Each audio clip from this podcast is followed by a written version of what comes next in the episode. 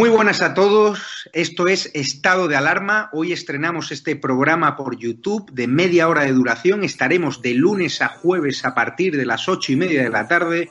Y este programa nace porque al igual que tú estás cabreado con ese gobierno central que podría haber hecho mucho más contra el coronavirus que ya se ha llevado cerca de 3.500 personas por delante, ese gobierno que nos mintió, que nos dijo que solo iba a haber un contagio y que podría haber actuado antes, viendo la que estaba cayendo con la pandemia tanto en China como en Italia, pues hemos decidido montar esta plataforma de libre expresión ante los intentos del gobierno central de usar ahora los minutos de televisión pública que acaparan para lanzarnos desinformación y propaganda. Por eso desde aquí vamos a desmontar sus mentiras, vamos a daros la verdad y vamos a apoyar a los profesionales sanitarios, a la fuerza y cuerpo de seguridad del Estado y a esa población civil que vive confinada, que vive aislada y harta de ver al vicepresidente del gobierno saltándose la cuarentena hasta en tres ocasiones.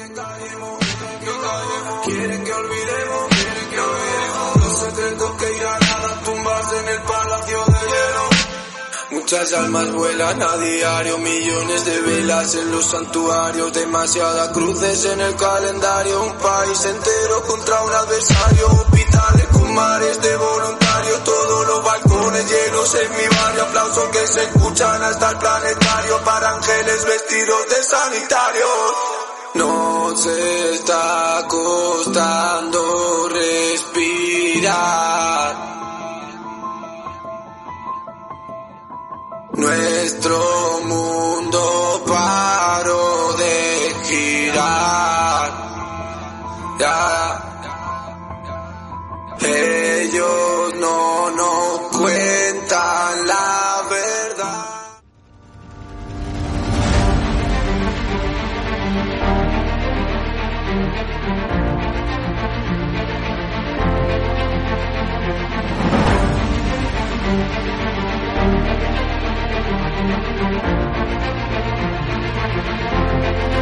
We'll be right back.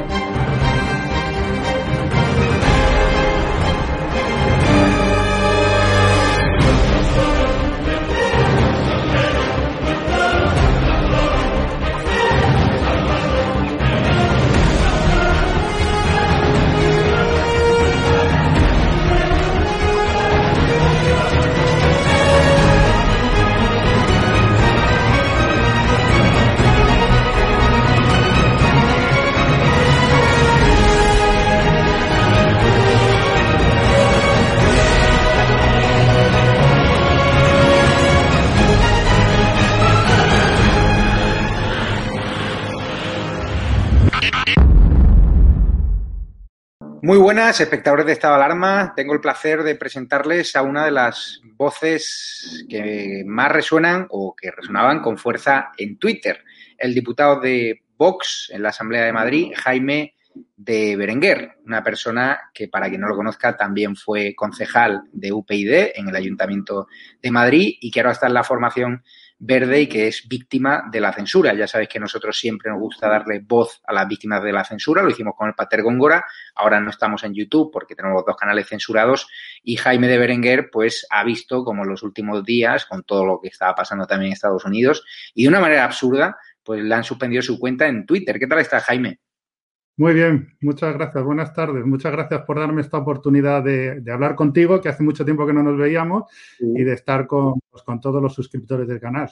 ¿Cómo llevas el, castigo? Y, cuéntale un poco a la audiencia lo que ponía ese peligroso tuit, porque aquí la clave es que usaste la palabra machirulo. Tengo aquí el tuit. Dice, digo lo que pienso. Ah, no, a ver, el tuit exactamente. Mira, hoy en el Pleno de la Asamblea de Madrid las iniciativas de Vox las llevan Monasterio, portavoz, Acualor, portavoz adjunto y no a la I de género, o sea, todas mujeres, lo que se viene diciendo según la izquierda un partido machirulo. Esto es el tuit. ¿Tú cuando lo escribiste pensabas que se iban a cebar contigo? Hombre, vamos a ver, eh, lo primero que tienen que saber los espectadores es que este es un tuit del 18 de junio, o sea, estamos hablando de siete meses, ¿eh? de siete meses. Claro, ¿qué pasó en aquella época? Pues como siempre, pues a Vox nos llaman de todo, ¿no? Xenófobos, fascistas, entre otras cosas, machistas y, por supuesto, machirulos. En aquel momento, desde, desde Podemos nos estaban llamando machirulos. Y lo único que hice no fue adjetivar a nadie, sino jugar un poco con la ironía, ¿no? De, bueno, qué curioso que llamen machirulo a un, a un partido político que tiene, por cierto, el, el único en la Asamblea. Y yo creo que en general de todos los parlamentos de España, que tiene como portavoz una mujer, como portavoz adjunto otra mujer e iba a llevar una iniciativa otra mujer. Y yo dije, bueno, es curioso que nos llamen machirulos con esta carta de presentación. Y ocho meses después, según parece, no sé si es exactamente por ese motivo, pero es que no se me ocurre cualquier otro, salvo ser de Vox, eh, pues me han censurado la, cuenta después pues de 12 años que llevo ya con la cuenta. Tienen muchísimos seguidores, te has visto obligado a abrir una nueva cuenta, pero has eh, reportado, me refiero, has apelado, ¿qué te han dicho en Twitter? Porque no tiene mucho sentido. O sea, ¿de qué te acusan? No, no, no sé de qué me acusan. O sea, no me han dicho simplemente es que mi tweet genera odio, no, no han entrado en más detalles. Y hay dos opciones. Una es eh, apelar y otra es eh, reconocer, o sea, o, o, retirar, borrar el tuit en cuestión que están denunciando y recuperar inmediatamente la cuenta. Claro, eh, yo de momento, no sé si lo haré en un futuro próximo, pues he decidido no retirar ese tuit primero. En primer lugar, porque supone reconocer una falta que no he cometido. Y aunque puede ser bueno para mí, yo creo que estoy haciendo un servicio en general a todos los ciudadanos. O sea, no podemos seguir pasando por el aro de reconocer cosas que no son ciertas y que nos acusen de falsedades. Y por otro lado, es un sistema de puntos, de manera que si yo reconozco y retiro ese tuit, pues me retiran unos, una serie de puntos y cuando se me acaben los puntos me censuran la cuenta. Claro, que es a lo que nos abocan, porque todo esto está muy bien pensado, a que ¿quién me garantiza a mí que mañana no me van a, a bloquear la cuenta? Pues si me lo han bloqueado por esto, puede ser por cualquier cosa, por decir buenos días. Entonces realmente no me ha quedado otra salida que mientras que me contesta Twitter, que esa es otra, el tiempo que va a tardar en contestar, que a veces es un mes o dos meses, pues abrir otra cuenta donde pueda seguir expresándome libremente e informando a los ciudadanos, que es mi obligación. ¿Cuál es tu sospecha de que ha habido un reporte masivo de cuentas de la izquierda radical? En este programa lo hemos, lo hemos hablado bastante. ¿Cuál es tu sospecha? Porque es un tuit de hace bastantes meses, es decir, que no tiene mucho sentido. ¿Hay alguien repescando en tus tweets? ¿Estos días le has tocado la moral a algún miembro de la izquierda?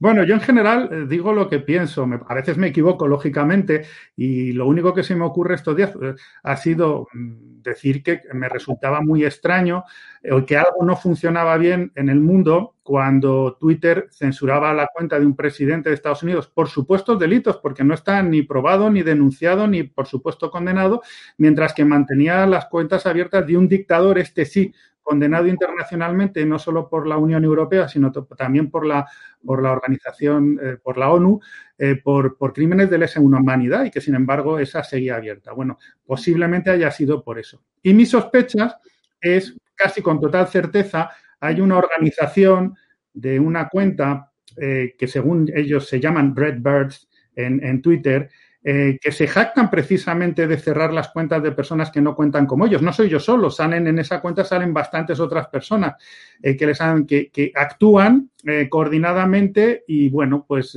como Twitter no tiene ningún tipo de filtro ni de control, pues simplemente les hacen caso y a personas como yo, que damos la cara, que todos saben cuáles son nuestros nombres y nuestros apellidos, pues prefieren hacer caso a un conjunto de cuentas que no están verificadas, que nadie sabe quiénes son, que detrás se encuentran posiblemente bots o personas eh, no identificadas y bueno, pues eh, te cierran la cuenta.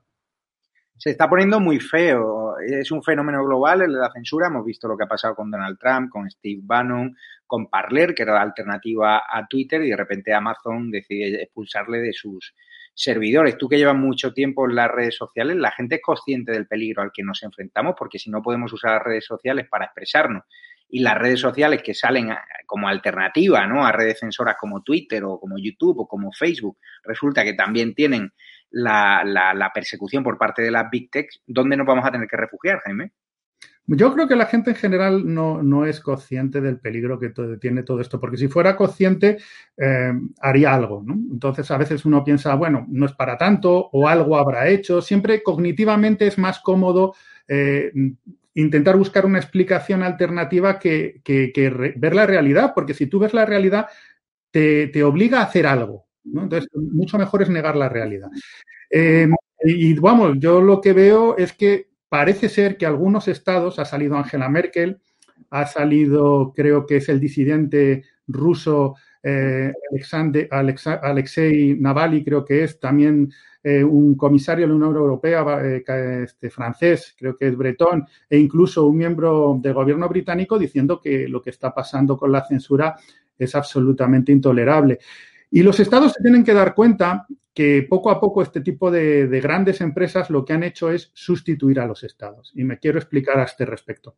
Cuando nosotros entramos, por ejemplo, en Twitter, tenemos que aceptar una serie de condiciones que nos ponen de usuario y le damos a aceptar y firmamos y aceptamos esas condiciones. Bien, pues yo creo que cuando, cuando este tipo de empresas eh, abren sus negocios y operan en territorios que tienen sus propias leyes, sus propias constituciones, su propio Estado de Derecho, también están obligados a dar a ese botón de acepta. Es decir, usted puede abrir su negocio, pero tiene que aceptar las leyes que hay en estos países, como haría cualquier comerciante, ¿no? Cuando se saca una licencia.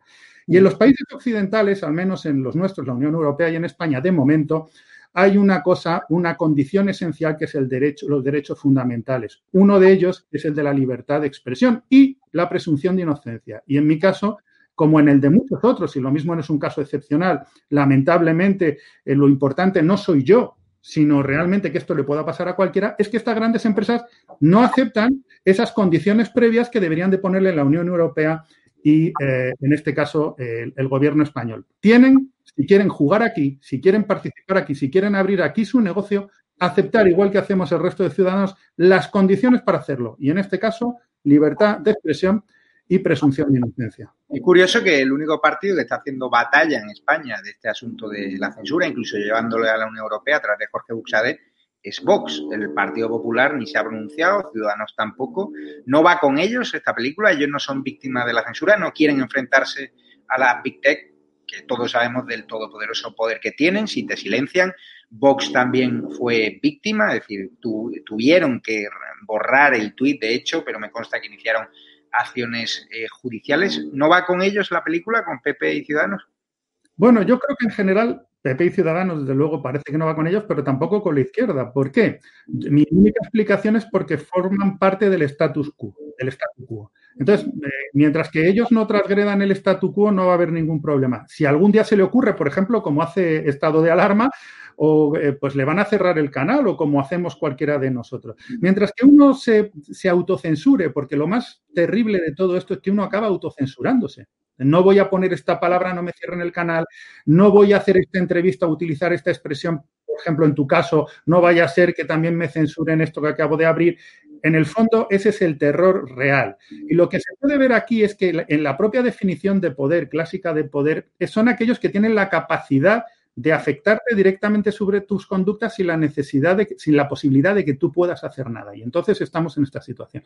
Fíjate, yo en esto que me ha pasado no he recibido nada más que el apoyo personal, que por cierto quiero agradecérselo porque como no he podido, no tengo su teléfono y no he podido recuperar mi cuenta, quiero hacerlo a través de este medio, Alfonso eh, Alonso, eh, perdón, el, Serrano, perdón, el, portavoz del Partido Popular en la, en la, Asamblea de Madrid, que sí se ha solidarizado conmigo.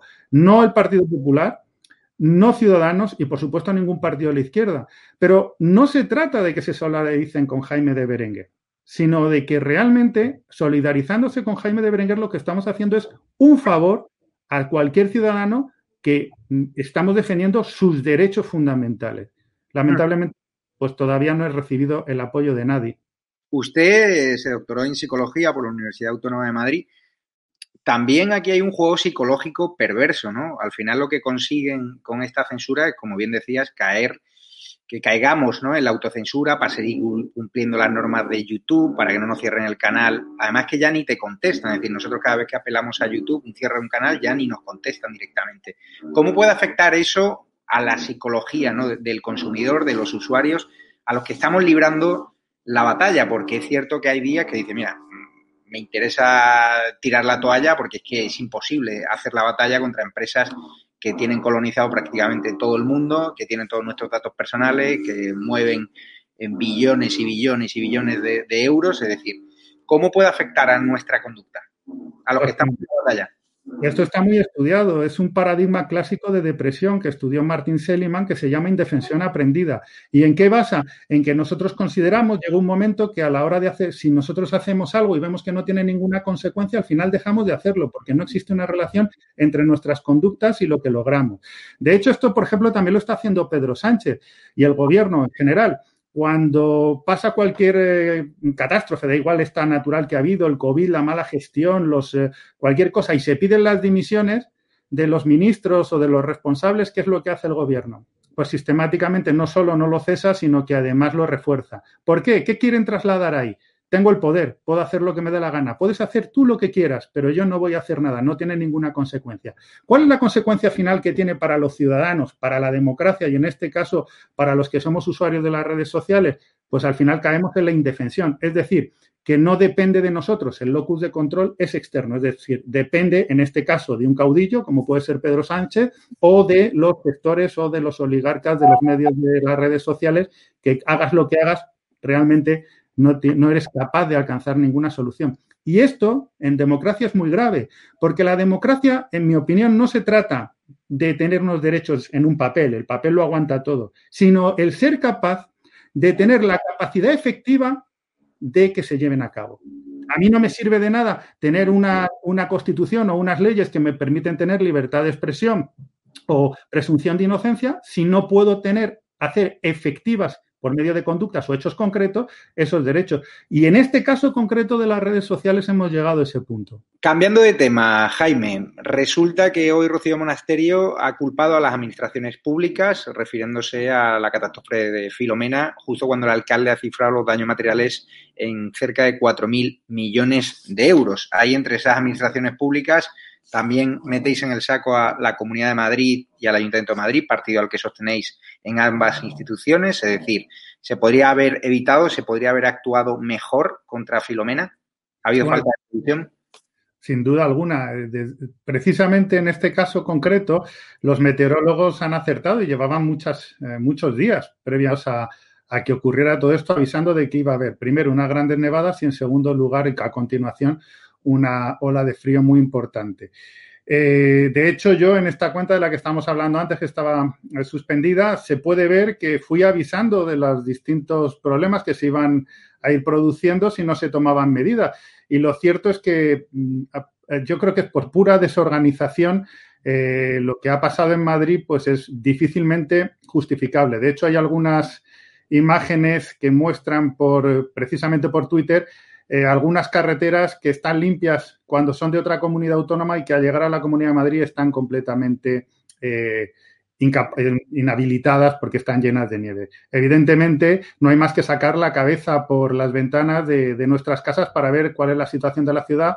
Están las calzadas a día de hoy, después de cinco días, empiezan a estar más limpias, pero las aceras están impracticables y todo esto ha salido adelante, sobre todo gracias al trabajo de muchos vecinos que viendo que no había una institución detrás que hiciera el trabajo, han salido a hacerlo ellos, que por otra parte es lo lógico, porque al fin y al cabo es obligación de todos nosotros cuando pasa algo de esto. También en Vox están siendo muy críticos con el plan de vacunación del gobierno, también con la Comunidad de Madrid, porque la Comunidad de Madrid pues está tardando más en vacunar que otras comunidades autónomas. ¿Qué plantean desde Vox? Bueno, desde hecho, desde Vox ya desde el principio, desde el principio de la pandemia, avisamos ya desde el mes de enero que la Comunidad de Madrid tenía que tomar medidas porque se venía una crisis muy grave de tipo sanitario. De hecho, yo mismo, el 27 de febrero, y mi resto de compañeros con los consejeros de cada uno de su ramo, hablé con el consejero de Ciencia, Universidades e Innovación para decirle, para preguntarle qué planes tenían eh, al respecto del COVID. Me dijo que no tenía ninguno. Y de hecho, el jueves siguiente eh, hubo una pregunta de mi compañera Gador Joya al, consejero de Sanidad y nos dijo que todo estaba controlado. Eso era un jueves. El martes se cerraba la comunidad al completo. Bien, pues desde ese punto, eh, Vox ha ido dando una serie de sugerencias como que se, hiciera, se cerraran los, los aeropuertos, como creo que recordará todo el mundo, en este caso al gobierno, que se hicieran, se hicieran rastreadores, que se hicieran test masivos, en fin, una serie de cuestiones que lamentablemente, pues por algún motivo no se han ido haciendo. Incluso lo de hacer los test en las farmacias. ¿Y ahora qué estamos proponiendo? En este caso lo que estamos diciendo es que hay en estos momentos dos labores fundamentales. Por una parte, la localización de los casos de los, de los asintomáticos y de los posibles sintomáticos posteriormente, por tanto, la realización de test y de rastreadores, y por otro, una vacunación masiva. Y para eso es importante poner todos los recursos que se disponen, incluso sábados y domingos, empezando por el Isabel Zendal, donde se pueda vacunar a todos los madrileños que así lo deseen, eh, de manera permanente durante 24 horas y durante los 7 días de la semana. Y si para eso hace falta contratar a más personal y hacer horas extras bien remuneradas para todos los sanitarios que están ahora trabajando, que se haga. ¿Qué le parecen los ataques que está recibiendo Díaz Ayuso por el, Hospital Público Isabel Zendal? Hoy la cadena SER volvía a sacar imágenes de supuestos colapsos, de supuesta suciedad, que están siendo contrarrestadas también por personal sanitario del Hospital Público de Isabel Zendal. Bueno, es evidente que nadie hace las cosas perfectas, pero también es verdad que nadie se equivoca en todo. Y yo creo que la izquierda eh, lamentablemente ha entrado en España en un bucle de buscar el mal en absolutamente todo lo que se hace. Bien, pues esto en este caso también ocurre. Es verdad que, bueno, todo puede funcionar mejor, pero yo creo que con el tiempo vamos a ver que ese hospital puede ser útil, eh, por lo menos, de hecho, en este caso, para luchar contra la pandemia. Hoy han presentado en la Asamblea de Madrid un recurso ¿no? de inconstitucionalidad, ¿no? Eh, un recurso de reposición eh, de inconstitucionalidad frente a la ley CELA. Por la pregunta es sí, sí, creo que sí, efectivamente. De hecho, eh, nosotros no solo en, la Asamblea de Madrid, sino que el partido en general, también a nivel nacional, estamos completamente en contra y vamos a llevar todas las acciones que sean necesarias para luchar contra esta ley, que yo creo que es una ley más que va en contra de los españoles y sobre todo que atenta contra un principio fundamental de lo que hemos estado hablando antes también en Twitter, que es el derecho, en este caso, a elegir los padres la educación que tienen sus hijos, que por cierto, en la Constitución española está recogida prácticamente igual que, lo, que, en los derechos de, la, de la ONU. En concreto, es un escrito de interposición de recurso de inconstitucionalidad a la injusta ley CELA. Pues muchísimas gracias, Jaime de Berenguer, por su tiempo, mucho ánimo. ¿Es usted el primer cargo público de Vox en ser censurado en Twitter? ¿Es el primer caso? Pues no lo sé, la verdad, yo creo que no. Yo creo que antes eh, ha habido otros compañeros que han sido censurados, pero lo que sí tengo completamente claro es que no voy a ser el último. ¿Dónde te pueden seguir en, en Twitter, en la nueva cuenta? He abierto una nueva cuenta que es relativamente fácil, que es arroba Jaime Berenguer, todo junto, y R mayúscula. Jaime Berenguer, R mayúscula. ¿Teméis que os cierren las cuentas oficiales de Vox en Twitter, YouTube? ¿Crees que van a apretar el acelerador también en España contra vosotros? Bueno, contra nosotros, contra ti y contra todos aquellos que luchemos por la libertad y que tengamos algo que decir. Aquí lo que se impone, lamentablemente, en esta nueva normalidad es aceptar todo tipo de atropellos y censuras eh, de todo tipo. Yo por eso desde aquí quiero animar a todos los españoles y darte las gracias a ti, como a otros periodistas que estáis ahí jugándoos el tipo, porque eso luego parece que no se reconoce. De hecho, yo te sigo desde el principio de este canal y voy a seguir haciéndolo. Toda la labor que hacéis y animaros, estar todos juntos y saber que estamos luchando por algo justo. Fenomenal. Jaime de Berenguer, muchísimas gracias, espectadores de Estado Alarma, gracias por estar ahí y síganlo en sus redes sociales. Nosotros, a todo aquel que sea censurado o purgado por sus ideas, siempre va a tener un altavoz en estado de alarma. Y ya te digo, esto no va de cuestión de izquierdas o de derechas, esto va de cuestión, o sea, va de libertad, ¿no? Y aquí me alegraré de que censuren cuentas a periodistas de izquierdas, que cierren canales, pero desgraciadamente los que estamos siendo víctimas, pues somos siempre periodistas del otro lado, ¿no? De centro derecha, periodistas conservadores, porque la izquierda lo único que hacen es no parar de subir en seguidores en Twitter, mientras otros vemos como hemos perdido más de mil seguidores en 48 horas. Muchísimas gracias, Jaime de Berenguer. Un abrazo fuerte. Muchas gracias, Javier. Hasta luego. Cuídate.